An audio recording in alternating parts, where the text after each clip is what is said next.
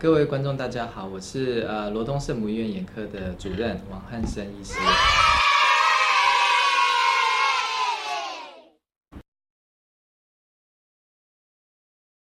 呃，因为我们糖尿病病患哈，其实他糖尿病对眼睛的问题的话，当然也有可能造成白内障，也有可能造成视网膜病变。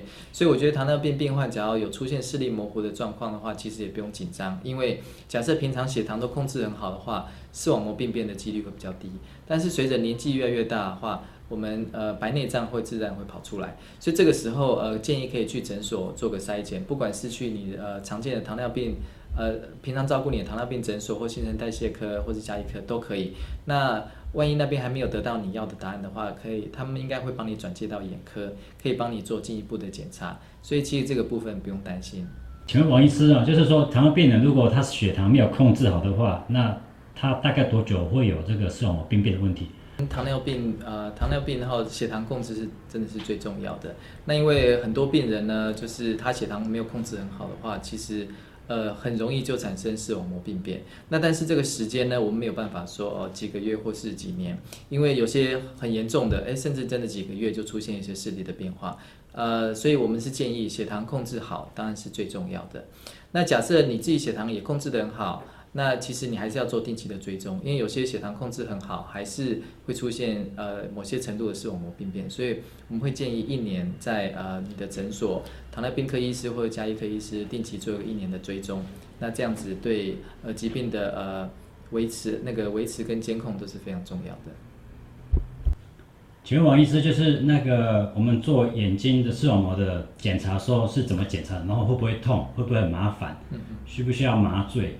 然后我是听说有人是滴那个散瞳剂，那个会不会不舒服？这样是。因为呃，我们要做眼睛的检查的话，其实也是有分一些结构，包括说我们先从前面的白内障看看有没有，那再再看看眼压有没有升高，然后最重要也是要看看视网膜。那我们检查白内障的部分的话，其实就用仪器稍微看一下，那个是不痛的。那青光眼呢，我们用眼压测量是无痛的。那比较其实比较复杂，是因为视网膜在我们眼睛的最里面哈。那视网膜在眼睛最里面的话，因为我们要看到它。我们只要要看得很完整，就必须要散瞳。那散瞳这个部分呢，散瞳有些人会造成甚至眼压升高，造成一些青光眼。那有些人散瞳之后呢，视力会模糊。所以我们建议做这个完整的检查的话，要有家人的陪同会比较好。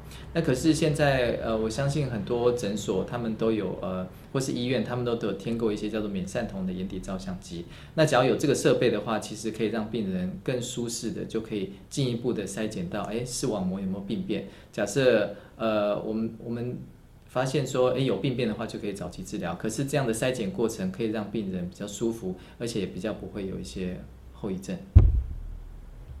好，请问王医师啊，就是说糖尿病它的眼视网膜病变会有一些征兆或者是症状吗？是，因为视网膜病变，它因为视网膜是我们眼睛呃。呃，那边的感光最重要的一个结构。那假如说是我们有病变的话，症状当然最主要的就是视力模糊。但是有些假如说里面造成出血的话，那甚至早期会用一些飞蚊症来表现。那可能是小黑点啊，或者小小蚊子飘来飘去，那可能会很多，甚至有时候很大块，所以症状不一定。那当然有些视网膜病变最可怕、最可怕的地方就是它早期其实有时候可能没症状。那等到有症状的时候，有时候可能突然很严重了，所以这个就是大家我们要定期追踪的目的。好，请问我意思，就是说，假设现在病人已经有视网膜病变，那他可以治疗，然后可以最后可以让他恢复正常吗？是，假如说我们呃病患的血糖控制不好，已经造成视网膜病变的话，那当然这个时候我们就要看严重程度，决定是不是要介入治疗。那假设已经需要到治疗的程度的话，那其实很多病人经过血糖良好的控制，血压也控制得很好，血脂肪也都有做一些呃努力的呃治疗的话，那我们眼科的部分在做这个视网膜的治疗，包括一些镭射，包括一些药物的治疗的话，很多病人其实可以恢复到呃原本的视力，所以这个这个是可逆的，就是说不是说得了视网膜病变好像就呃眼睛就坏掉，事实上积极的治疗呢，还是有非常大的机会可以恢复原本的视力。好，请问王医师啊，就是说，呃，有黄斑部病病变的话，要怎么治疗？然后是用健保还是自费的？是因为假如说糖尿病引起的黄斑部病变的话，那对视力会有呃非常大的影响。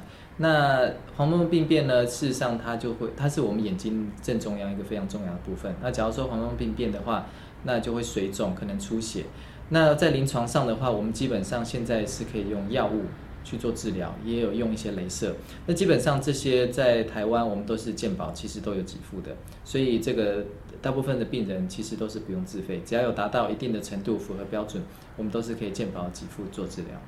王医师，那如果说有白内障的话，那这个要怎么治疗？那是用健保还是说自费会比较好？是因为呃，我们白内障不管是糖尿病造成的比较早期的白内障，或是一些年龄老化造成的白内障。那白内障其实是我们呃眼睛一个部位叫做呃这边可以看看这边有一个这个部位就是水晶体。那这个水晶体呢，在我们老化的时候，或甚至糖尿病的病人，它比较容易造成一些水晶体的混浊。那这种水晶体混浊就叫做白内障。那白内障呢，其实以现代我们的医疗科技的话，就是用超音波去做清洗。然后更换人工的水晶，这样子的话就可以把白内障混浊问题解决。那很多病人就会问到说，那这个水晶体呢，其实到底要用自费的还是健保呢？其实应该我可以跟大家说，健保的水晶体就已经不错了。